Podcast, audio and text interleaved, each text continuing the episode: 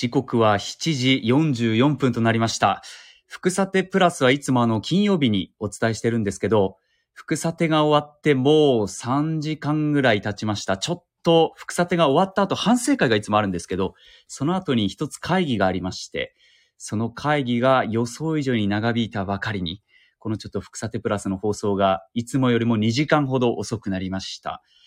でその会議というのは、まあ、あの、詳しくはお伝えできないんですけど、私あの、福さてのニュースキャスターをしながら、この4月からデジタル編成部という部署に、あの、兼務で入ることになりまして、まあ、配信、いわゆるテレビ離れが進んでいる中で、なんとかその配信も強化していこうということで、いろんな社内の動きがあるんですが、その会議もありまして、そういったことでちょっと今回は遅くなったという次第です。ということで、今週はですね、様々なニュースをお伝えしてきましたが、中でも、ララポートがこの4月25日に開業するということで、このニュースを3連続企画、3日連続特集でお伝えするという福さて初の試みをしました。で、これを来週も続けるということで、このニュースについて今日はお伝えしていきたいと思います。それでは、福さてプラススタートです。皆さん改めまして、こんばんは。今日は私、木戸優雅が一人でお伝えしていきます。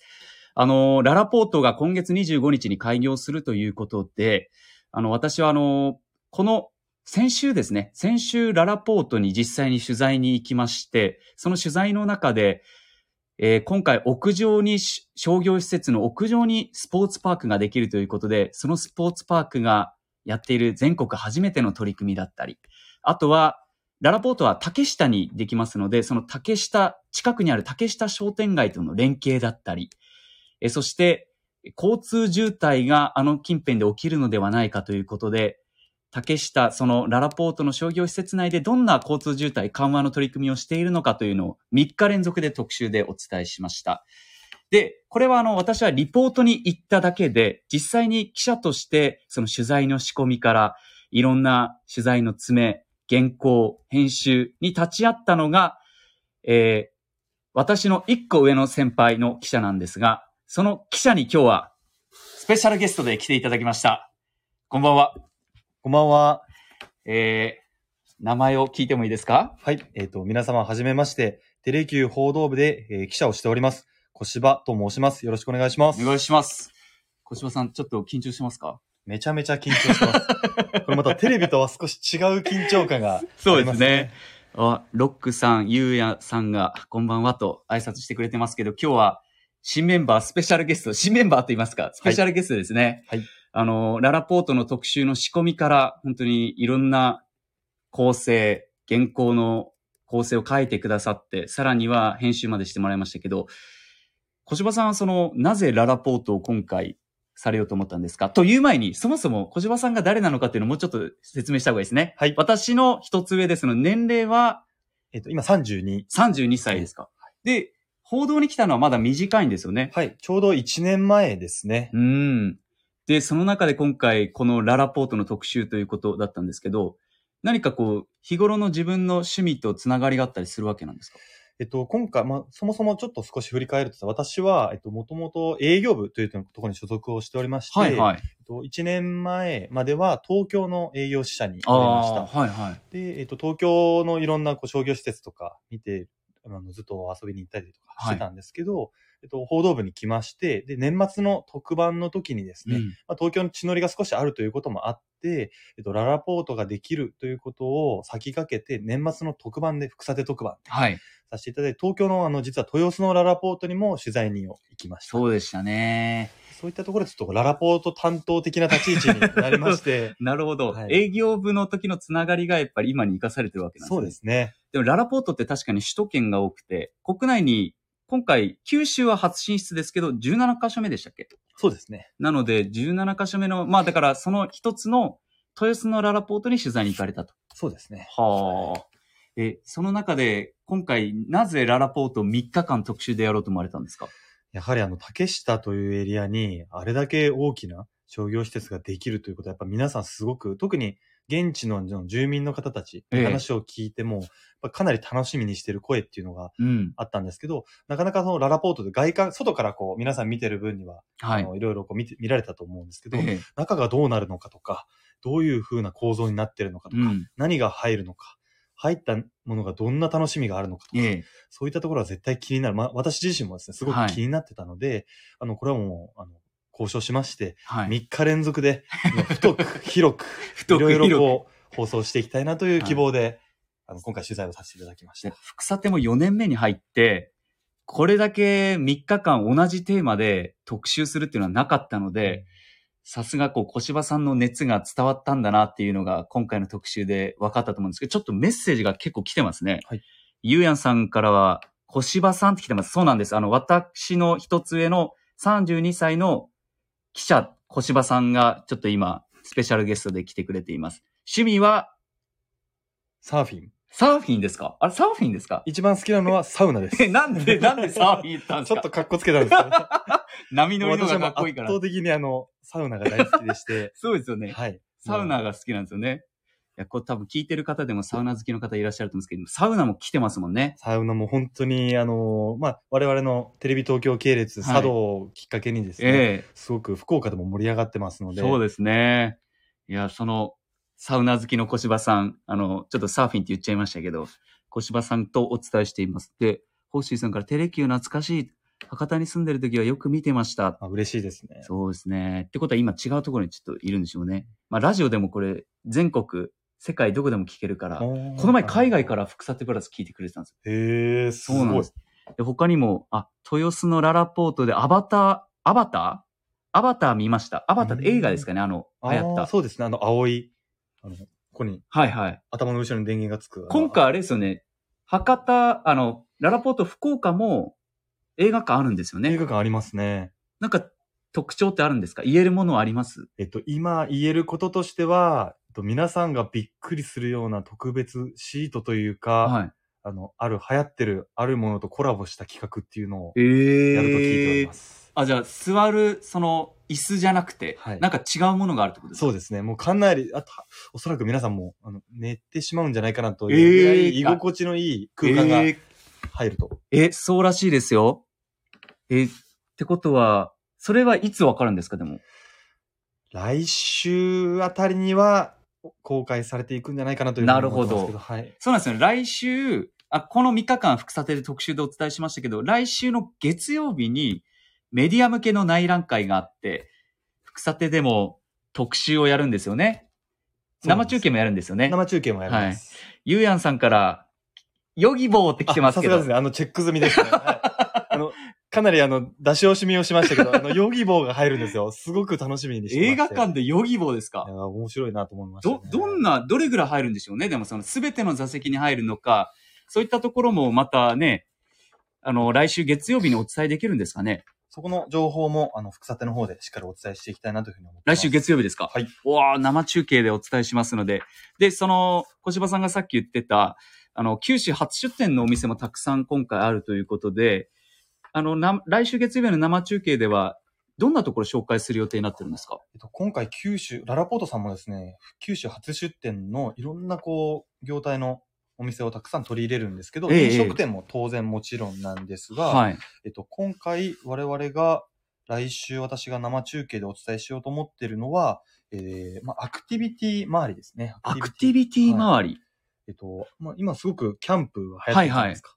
そういったテーマのお店が入るんですが、ただお店で、えっと、そういうグッズを売ってるだけじゃない。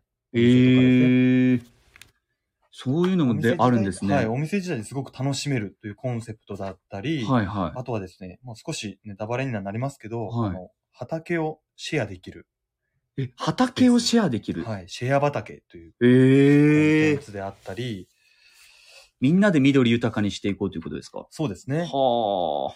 あとは、あの、大きな商業施設は珍しいですね。バーベキューができるスペースが。ええでそのバーベキュースペースを実際に、あの美味しそうなお肉とともにこあう、伝えたいなというふうに今思って美ます。味しいお肉も出てくるんですか？美味しい、あの、今回特別にあの、おねだりして、あの、準備をしていただいたんで、じゃあ、お美味しそうな料理も出てくる、料理というか、はい肉も出てくるんですね。そうですね。え、でも本当に来週月曜日、副査定では珍し、珍しいというか、うんかなり長時間やりますよね。ララポート。はい。生中継も交えて。で、もちろんその、ララポートができることで、天神、博多っていう、まあその、主要な都市、都心部の商業施設っていうのも、いろんなその既存施設も、ララポートに負けないように新たな戦略を打っているので、そのあたりもね、含めてお伝えしていこうと思ってるんですけど、あ、またメッセージ来てますね。これは、ホッシーさんが、広島。広島から視聴中ですって書いてますけど、そっか、広島、西日本ってララポートあるんですっけ？そんなに、まあ関西の方にはありますよね。そうで関西にはあります。でもその中国地方とかは中国地、広島とか、あの辺りは確かにないですよね。で、なんといっても、あの、それこそ甲子園、関西と豊洲のララポートには、あのキッザニアがあるじゃないですか。はいそれと国内3カ所目で今回九州、はかあの、福岡にキッザニアができるって。これもだからこういう広島に住んでる人たちも、どっちに行くか迷いますよね。迷いますね。まあ、私実は岡山出身なので、はいはい地のりがあるので、まあ、広島からだったら関西かな。あでも確かに福岡かな。へーまあでも旅行とか観光も兼ねてだと、ちょっと福岡でもいいかなと思いますよね。いや、福岡はもう魅力たくさんある。もう、ぜひお勧めしたいですね。福岡に 新しいララポートと、美味しいグルメと、一緒はいに広島からぜひお越しいただきたいです、来ていただきたいですね。広島からだと博多まで新幹線で行って、博多駅から竹下駅ってララポートがある最寄りの駅まで一駅しかないので、はいそこから歩いて10分で着きますんで、ぜひ来てほしいですね、ホッシーさんにも。ぜひ来ていただきたいですね。福岡の方が行きやすいですって来てますよあ。、ありがとうございます。これ来てくれまますね、ホはいッシーさん。でも本当に九州初出店のお店もど、どれぐらいあるんでしたっけ？す。飲食店で行きますと、すみません。ちょっと私そメモを見ますそもそもあれですよね、222店舗ぐらい今回入って、その中で九州初出店のが私現行で確か57店舗って読んだ記憶があるんですけど、かなり多いねかなり多いんですよ。ね。で、それに加えて、その屋上にスポーツパークができたりとか、あの、さっき言ったバーベキューの、バーベキューができるスペースとか、アウトドア施設とか、シェア畑があったりとか、なんかどんな施設になるんだろうって、うん。私たちも何回も言ってますけど、全容って見えてますか？小柴さん。いや、正直まだ見えてないとこもたくさんあってですね。ではい。当然、あの、関東から九州に初めて出店するお店っていうのも注目なんですけど、うん逆に福岡の本当に田舎の方でずっと活動されてたとか、地元のはい。あの店舗さんが初めてその商業施設に出店するっおていうようなチャャレンジっていうのもたくさんあってですね。それって、この前福さてでお伝えした、はいあの店舗ですあか、そうですね。うなぎの寝床とはいはいいう店舗だったり、あとはエブリデイホームストアさんという、まあ、地元のあの、なんです家具メーカーさんというか、あの、雑貨屋さんですね。はいはい。が新しいブランドとして、えっと、新たなチャレンジとしてまた出店したりとか。じゃあ呼び込む、その、県外、あの、本州から呼び込むだけではなくて、はい地元の魅力もせっかくならその、九州、県外から来る人たち向けに発信できるようにということなんですね。まさにそうですね。ララポート側もそういった戦略はすごく大事にしてるので。へえ。うなぎの寝床って、あれ、八女市の企業でしたっけ？そうですね。やめの方で、えっと、テナントショップ的な、こう、いろんな企業さんの、えっと、技術を駆使したこう商品とか、はい。伝統工芸とか伝統工芸ですね。をを、あの、取り集めたような企業さんになりますね。なるほど。そういったところも入ってくると。はい。まあ、ですんで、ララポート福岡に来れば、まあ、福岡の文化も感じられて、で、さらになかなかこう、これまで九州では味わえなかったようなことも体験できると。外からも中中の人も楽しめるというガンダムもありますすしね。はい。いや、もう未だにすごい道の前で写真撮りに来る人たくさん、あ、そうですか。私何度も取材に行って、はい。もう毎日毎回こう、携帯を片手にはい写真を撮りに来るファンの方たくさん多いのへで、ーこれ一つの、まあ、シンボル的な。そうですね。ランドマークになりますよね。うん確かにあの、ツイッターとか見ても、めちゃくちゃ上がってますもんね。うんララポートにガンダムできるんだ、みたいな。ララポート福岡、星さんが広島で広めときますって来てます。ぜひよろしくお願いします。ありがとうございます。でも確かに県外の人たちってどういうふうにこのララポート福岡見てるか気になりますね気。になりますね。どんなふうに見てるんでしょうね。やっぱりでも注目の施設であることは間違いないと思うんですけどね。まあでもそういったこう情報発信も今、この地上波だけではなくて、ネット配信とかでもどんどんできるんで、はい来週月曜日のその福さてで生中継した映像とか、あとその特集でお伝えする内容も、どんどんネット配信で上げていけたらいいですね。はい、そうですね。はいまあ、ですので、皆さんもちょっとそこも含めて、来週月曜日、メディア向けの内覧会、一足先に今まで出てなかった未公開の部分をたくさんお伝えしますので、皆さんもぜひ夕方4時24分からの副査定見ていただければと思います。そして、副査定プラスラジオも今後もたくさんいろんな情報をお伝えしていきますんで、皆さんよろしくお願いいたします。よろしくお願いします。小柴さん、大丈夫ですか？もう閉めちゃって。はい。はい。終わってみたら手汗が。手汗がすごいですか？はい、緊張しません。いやでも、すごく楽しかったです。あ、そうですか。でも皆さんもぜひ、ちょっとララポートの魅力、聞きたいこととかあったら、あの、私たちが代わりに調べますんで、ぜひメッセージもお寄せいただければと思います。ネット配信ならそれ見ようって来てますんで、あの、地上波でしっかりお伝えして、それも配信でお伝えしていきます。ということで、副査定プラス、ここで今日は終了とさせていただきます。皆さん、一週間お疲れ様でした。ご清聴ありがとうございます。失礼します。